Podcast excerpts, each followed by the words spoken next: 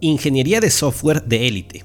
Soluciones a problemas comunes en equipos de desarrollo de software.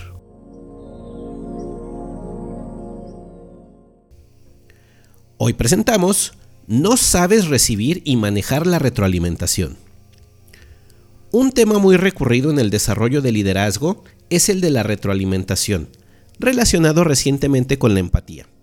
Si quieres ser un buen líder, debes aprender a dar una buena retroalimentación Muchos equipos se conforman con base en esa idea. Sus líderes deben ser muy buenos para dar retroalimentación y así serán equipos de alto rendimiento. Por esto, resulta natural que las organizaciones inviertan en entrenar a sus líderes en técnicas y métodos para dar retroalimentación y que ésta sea efectiva. Como nos dicen Douglas Stone y Sheila Hinn en el libro Thanks for the Feedback, en general el entrenamiento se enfoca en enseñar cómo dar retroalimentación, pero esto solo es la mitad del proceso. La otra mitad del proceso es la recepción y procesamiento de la retroalimentación.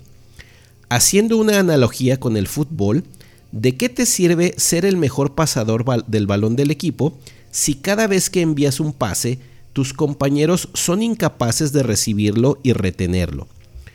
Pocas personas son capaces de recibir y procesar la retroalimentación constructivamente. La mayoría de las veces, la retroalimentación es rechazada y no surte efectos positivos. Esto es algo que se trabaja poco. En este episodio te hablaré de dos elementos que bloquean la retroalimentación y hacen que el receptor la rechace. En el siguiente, te hablaré de estrategias para emitir y manejar mejor la retroalimentación. Escuchamos para responder, no para entender. Stone y Hinn nos dicen que la primera reacción ante la retroalimentación es responder, decir algo al respecto.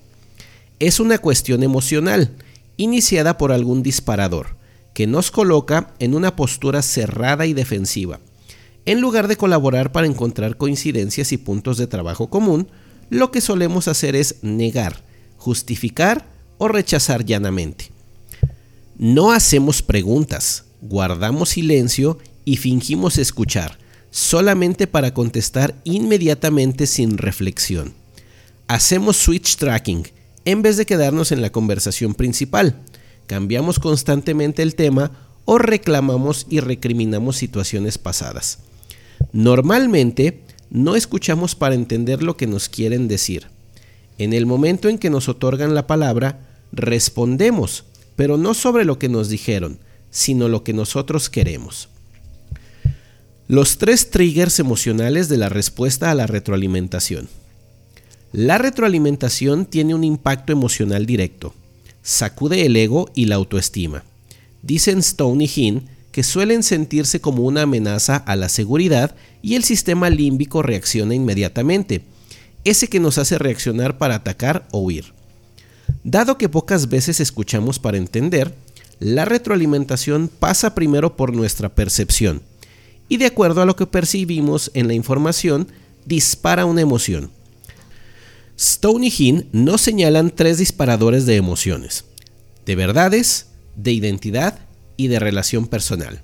Te los describo a continuación. Triggers de verdades. Este trigger ocurre porque la retroalimentación se percibe como inútil o falsa. Como consecuencia, nos sentimos indignados o exasperados. Lo que solemos contestar o pensar es, eso no es cierto. Por ejemplo, el líder del equipo te dice, suele ser grosero con tus compañeros cuando hacen peer programming. Una reacción disparada por el trigger de verdad es, ¿y qué se supone que haga? ¿Que les hable como bebés? Este comentario es ridículo y no me sirve para nada. Triggers de identidad. Este trigger ocurre porque la retroalimentación nos hace cuestionar y dudar de nuestra identidad. No importa lo que nos dijeron, solo nos sentimos agobiados, avergonzados o lastimados. Nos percibimos como malas personas o indignos y respondemos desde esa perspectiva. Por ejemplo, un compañero nos dice, Tardaste mucho en entregar tu componente en el sprint. Si el trigger de identidad se dispara, nuestra autopercepción será algo como esto. Soy el peor desarrollador del equipo. y la reacción, a veces, suena en un grito así. Hago lo mejor que puedo. Triggers de relación personal. Muchas veces reaccionamos a la retroalimentación solamente por quién la emite y la relación que tenemos con esa persona. Este trigger dispara respuestas basadas en lo que creemos del emisor. ¿Quién es él para decirme eso? Si, si no tiene autoridad moral. ¿O cómo nos sentimos tratados por esa persona? Claro, me lo dice porque yo no soy su favorito. El enfoque se centra en la persona, no en el contenido de los comentarios. ¿Te has sentido identificado en alguno de estos aspectos? No te preocupes, es algo normal, porque nadie nos ha enseñado a manejar la retroalimentación constructivamente. Si no te has sentido identificado con alguna, es porque ya sabes cómo llegar a acuerdos asertivamente.